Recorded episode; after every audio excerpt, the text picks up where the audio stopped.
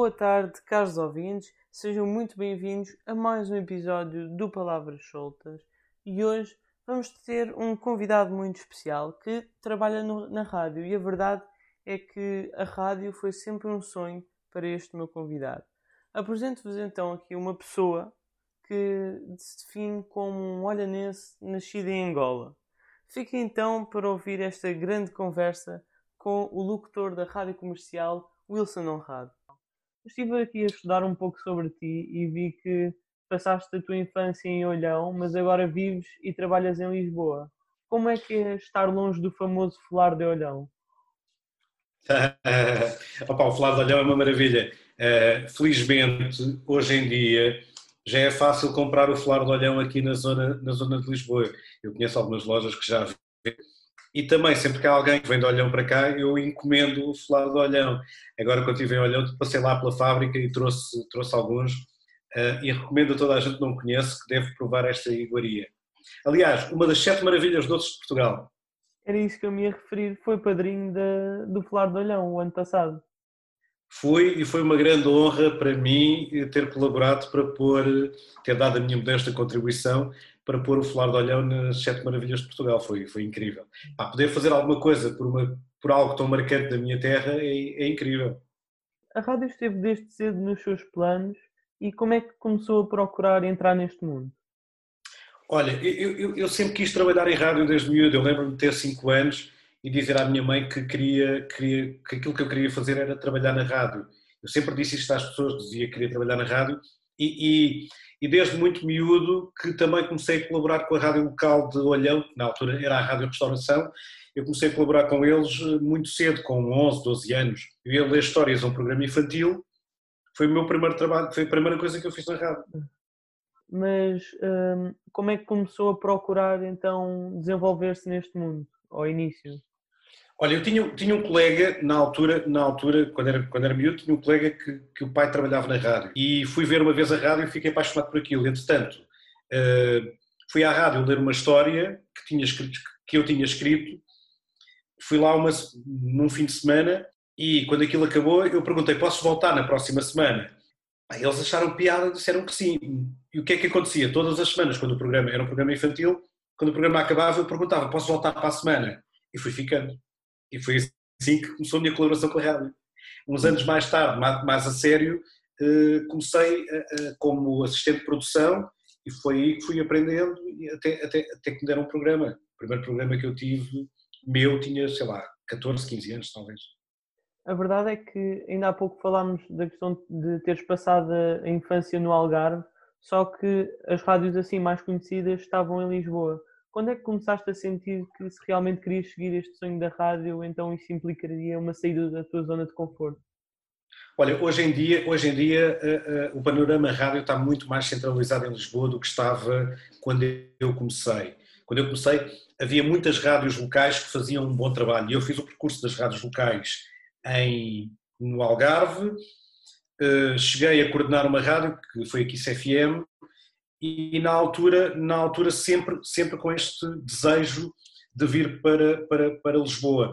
Eu sempre mandei muitas demos, eh, currículos, estive sempre atento àquilo que acontecia nas rádios maiores, até que um dia uh, soube que a Cidade FM, na altura Rádio Cidade, ia, ia mudar, ia fazer a transição de locutores brasileiros para portugueses e estavam à procura de locutores e foi aí que me candidatei para a cidade e fiquei.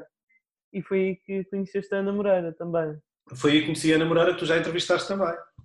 Entretanto, chegaste também a concorrer para um casting da Mega Hits, no qual não foste aceito. Como é que, é verdade, altura, antes... como é que na altura encaraste esse, como se fosse esse não na, na tua carreira? Se foi uma força ou por acaso não, Olha, não aceitaste isso? Eu levei, eu levei muitos nãos na minha carreira, como deves imaginar, eu antes de, de vir para claro. a Cidade FM ele veio não praticamente todas as rádios grandes que existiam, porque eu mandava demos e currículos para todas as rádios, algumas nem sequer me respondiam, e na altura que fiz os testes para a Mega, ainda fui a várias fases do, do teste, e na altura, eh, saber que ia abrir uma rádio jovem e não ficar nos selecionados, para mim foi um golpe duro.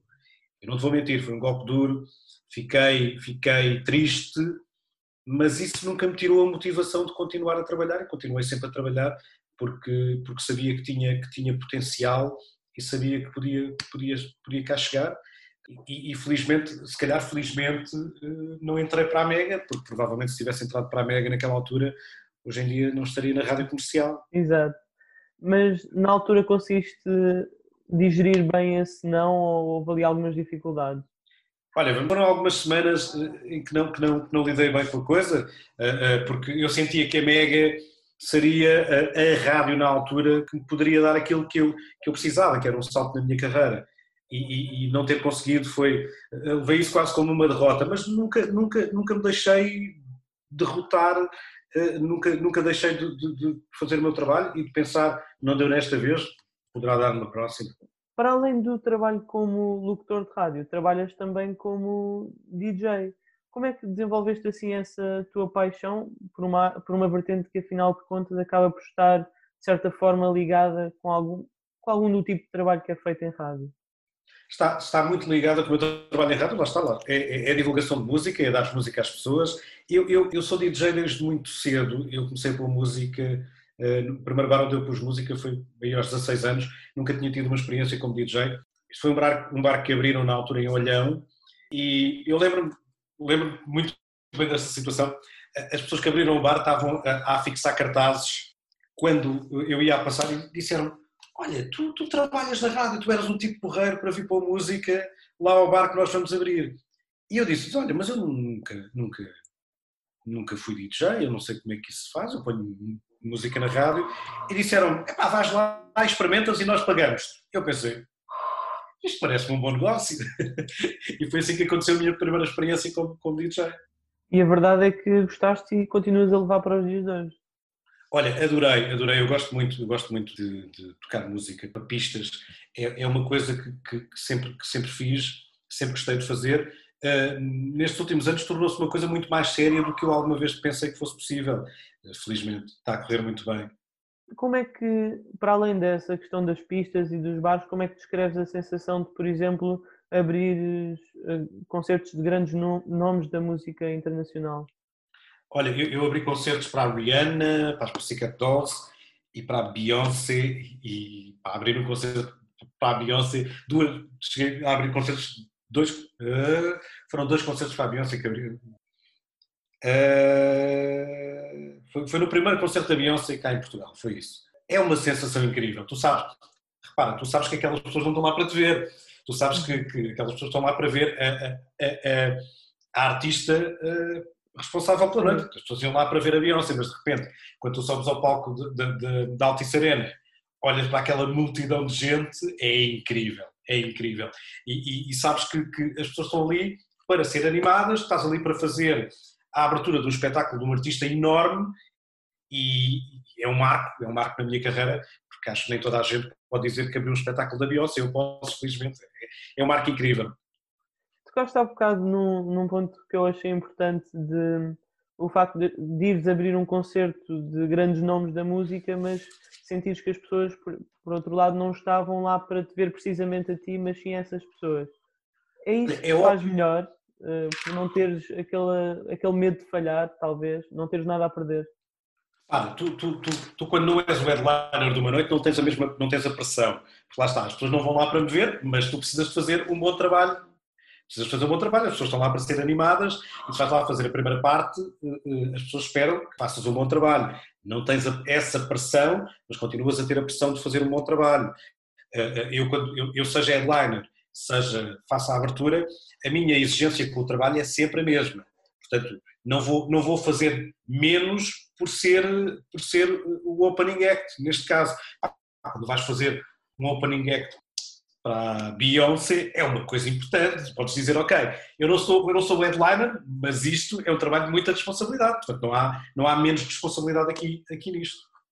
Ainda no mês passado, se não, se não estou aqui em erro, lançaste em conjunto com alguns colegas, uma nova música. Como é que descreves esse processo criativo?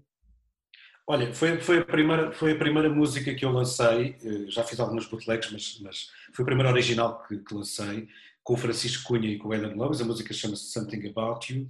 O processo criativo desta música foi, o, o Francisco tinha a ideia do Something About You, tinha a melodia, e, e mostrou-me, uh, e a partir daí começamos a, a, melhorar a ideia, melhorámos o instrumental, até que experimentámos algumas vozes, até que apareceu a voz do Eden Lewis, o Eden gravou o refrão e nós dissemos, epá, é isto.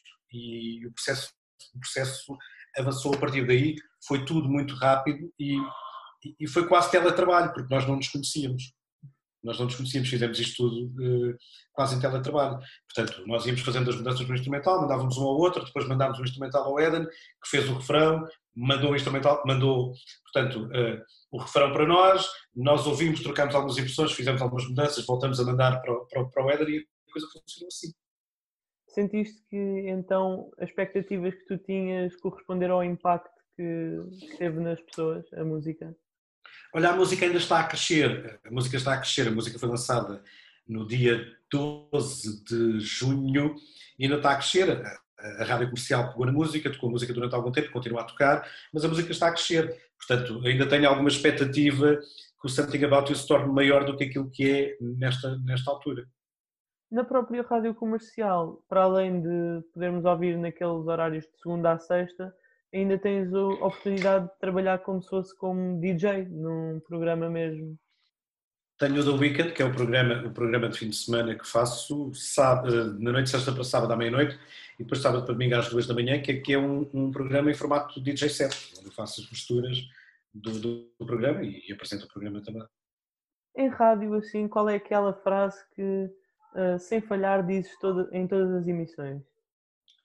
rádio comercial, a melhor música sempre. Eh, eu sou o Wilson honrado, acho que é daquelas coisas que digo sempre, todo, todos os dias. E destacas assim algum momento mais caricato que tenhas vivido ao longo desta toda esta tua carreira em rádio? Olha, há um momento muito caricato que se passou com a minha filha. Eu levei a minha filha para o estúdio num dia e estava, estava, eu estava a falar da homenagem que a Rádio Comercial fez ao Carlos do Carmo, que ganhou um Grêmio Latino, portanto, uma, uma, um momento quase solene e tinha a minha filha no estúdio que começa a dizer papá, eu quero fazer cocó, papá, eu quero fazer cocó, mas isto repetidamente. Foi um, pronto, foi um momento caricato.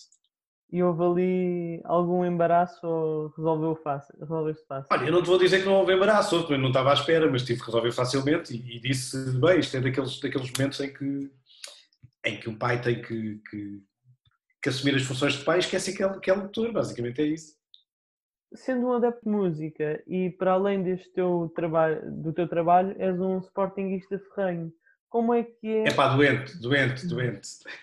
E como é que é, eh, para além de ser um grande sportinguista, recordar a, sua, a tua primeira ida a um concerto que foi no estádio de Alvalade? É verdade, é verdade. Como sportinguista, ainda por cima foi, foi, foi incrível e fui ver aquele que na altura era o meu maior ídolo, fui ver o Michael Jackson em 93 três, talvez, ao estádio de Alvalade. Foi incrível, foi uma experiência incrível, uma experiência inesquecível, inesquecível. Até foi a, primeira, foi a primeira e única vez que o Michael Jackson veio a Portugal, portanto, ou era naquele dia ou não era mais. Eu tenho pena de não ter visto o Michael Jackson na Bad Tour. A turnê que eu fui ver foi a History Tour. Uh, gostava de ter visto a Bad Tour, mas essa não passou por Portugal, eu também era muito novinho na altura. Mas foi, foi incrível, foi um momento incrível que eu nunca mais vou esquecer. Esse foi então o concerto da tua vida, achas? Eu acho que sim. Foi, foi o primeiro e, e por ser o Michael Jackson foi, foi, foi decididamente o concerto da minha vida. Bem, eu agora aqui, uh, para além do, do Sporting e da música, tens outro gosto também pela, pela cozinha e portanto eu aqui sim, sim. para a nossa entrevista preparei um pequeno, pode ser uma prova gastronómica, chamemos assim. Ui, vamos lá ver se estou à altura. É, uma prova gastronómica virtual, vamos ver se, se conseguimos. Como, então, vamos lá. Como grande apreciador de vinho, uh, qual é que preferes assim para agora? Um vinho branco de, da Casa do Esteiro ou um vinho aqui de Carcavelos? Da, da Casa do Esteiro ou da Casa da Esteira? Ah, deve ser, da Esteira. Casa da, Casa da Esteira, eu gosto, eu gosto, gostei muito desse vinho da Casa da Esteira. Agora, o, o, vinho de Carcavelos é um vinho para um consumo diferente. O vinho de Carcavelos seria um vinho quase, um vinho de sobremesa ou um vinho de aperitivo, um bocadinho mais fresco. Eu escolheria o branco da Casa da Esteira uh, para acompanhar a refeição e o carcavelos no final. Como é que desenvolveste assim uma paixão pelos vinhos?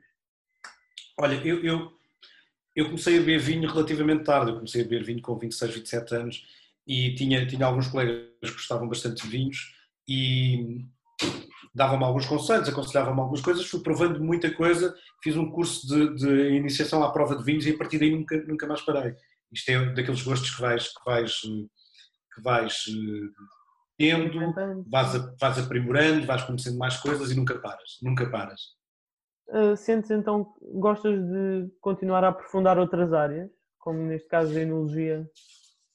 Neste caso não é enologia, é mais enofilia. O enólogo é, é, é, a pessoa que faz vinho, que eu, que eu não, não, não, não domino de todo. Tenho bons amigos que fazem vinhos e essa parte fica para eles. Eu fico com a parte de, de provar. É, mas sim, sim, faz parte. Tu não podes, tu não podes fingir só o teu trabalho. A minha vida não pode ser só a rádio e a música, a música e a rádio. É, é, há outras coisas na vida que, que gosto de fazer e, e, e, a parte dos vinhos e da gastronomia é uma delas. É uma parte importante da, da, minha vida também. É um complemento. De... É, é, é, é, é um bom complemento a tudo o resto. Qual é aquela sobremesa que te faz relembrar a tua infância? É o folar de olhão. O folar de olhão é, aquele, é, é mesmo aquele doce. Eu, eu, eu, eu, não gosto muito de doces, eu não sou muito doce e de sobremesas, mas o folar de olhão é o que faz lembrar a minha infância e é aquele doce que é capaz de me levar à, à loucura de comer três fatias seguidas, que normalmente não há muitos, muitos doces que, que consigam. Uh, depois do folar de olhão, chocolate negro, é o que eu mais gosto. Para terminarmos aqui esta prova gastronómica, não podia deixar de te perguntar uh, como desenvolveste um grande fascínio pelo Jamie Oliver. Olha, uh, uh, confesso que já, já fui mais fã do, do, do Jamie Oliver, mas porquê é que eu gosto do Jamie Oliver? Porque o Jamie Oliver cozinha muito. Eu não sei se costumas ver os programas dele, Sim. ou se te interessa. O Jamie Oliver cozinha muito e cozinha de uma maneira muito simples. Muito, qualquer pessoa consegue perceber o que ele faz e fazer as coisas que ele faz, porque ele cozinha de uma maneira muito simples, explica as coisas de uma maneira ainda mais simples e tu consegues pegar numa receita do Jamie Oliver e, e fazê-la sem, sem, sem problema. Não há, não há receitas do, do Jamie muito complicadas. Eh, normalmente não, normalmente são coisas muito simples e é isso que eu gosto. Eu gosto, gosto de cozinhar, mas gosto de uma cozinha simples que qualquer pessoa possa fazer. De vez em quando também gosto de complicar, já gostei mais, já gostei mais. Antes da minha filha nascer complicava mais, agora como tenho menos tempo e preciso ter tempo para, para para a família, para a minha filha. Uh, uh, uh, descomplico um bocadinho na cozinha, mas gosto muito das receitas do Jamie Oliver, aliás, tenho livros praticamente todos. Achas que encaras a cozinha como um pouco um hobby ou um escape à tua vida profissional? É, sabes que quando, quando, quando chega à cozinha, sirvo um copo de vinho e fica a cozinhar, é, é um bocadinho esquecer das preocupações do dia a dia. Estou aqui, estou aqui na cozinha. Eu, quando estou a cozinhar, nunca saio de perto do, do, perto da, cozinha. Uh, a minha mulher costuma dizer que eu, quando estou a cozinhar, não faço mais nada. E é um bocadinho isso. Ponho música, uh, sirvo-me de um copo de vinho e fico, fico a cozinhar. É um escape para, para, para, para o resto do meu dia. Para terminarmos aqui a nossa entrevista, gostava de te perguntar uh, quem é o Wilson Honrado que está por trás daquela voz que podemos ouvir todos os dias entre as duas e as cinco da tarde na rádio comercial? Olha, o Wilson Honrado é um olhanense nascido em Angola, pai, da, pai da Maria, uh, eh, uh, eh, DJ sempre que pode uh, e, e, e, lá está, como, como tu dizias há pouco, um amante de vinhos, da cozinha e acho que é basicamente, basicamente isso. Há sim algum projeto que gostavas de apostar para o futuro? Olha, eu, eu, eu não sou muito de, de, de projetos a longo prazo não são muito projetos de longo prazo. Eu gosto de pensar no, no, no, no curto prazo. O meu projeto seria reformar-me aos 50 e passar o resto da vida a viajar pelo mundo e a, e a, e a provar vinhos. Ora, isso será bastante difícil, portanto, diria-te que o meu projeto a, a, a curto e médio prazo será continuar a consolidar uh, uh, esta parte, esta parte musical que, que que iniciei há pouco tempo com o Something About You. Tenho mais algumas coisas previstas para lançar nos próximos tempos, portanto, esse será o meu grande projeto a curto e médio prazo. E depois será isso, reformar-me aos 50 e, e, passar o resto da vida a viajar e a beber vinho. Acho que é um projeto bastante ambicioso. E pronto, terminamos aqui a nossa entrevista. Espero que tenhas gostado. Olha, gostei muito, obrigadíssimo Miguel pelo convite e por este bocadinho. E é aqui que terminamos mais uma grande entrevista desta vez com o locutor da rádio comercial Wilson Honrado. Podemos ouvi-lo aos fins de semana uh, na parte da madrugada ou então durante a semana, de segunda a sexta, entre as duas e as 5 da tarde. Para além disto, relembro-vos relembro que podem ver os episódios da, das temporadas anteriores uh, através do Spotify ou então dos links uh, que eu deixo sempre nos posts no Instagram e no Facebook. E ao longo desta semana vou publicar algumas histórias, tanto também no Facebook como no Instagram, para que vocês deem sugestões de convidados que gostassem de ouvir. Não garanto nada, porque não, não depende totalmente de mim, mas gostava que deixassem as vossas sugestões, convidados que gostassem de ouvir aqui. Pode ser que um dia uh, consigamos cumprir o desejo de alguns de vocês. Por hoje é tudo e já sabem que na próxima quinta-feira estou de regresso. Até lá!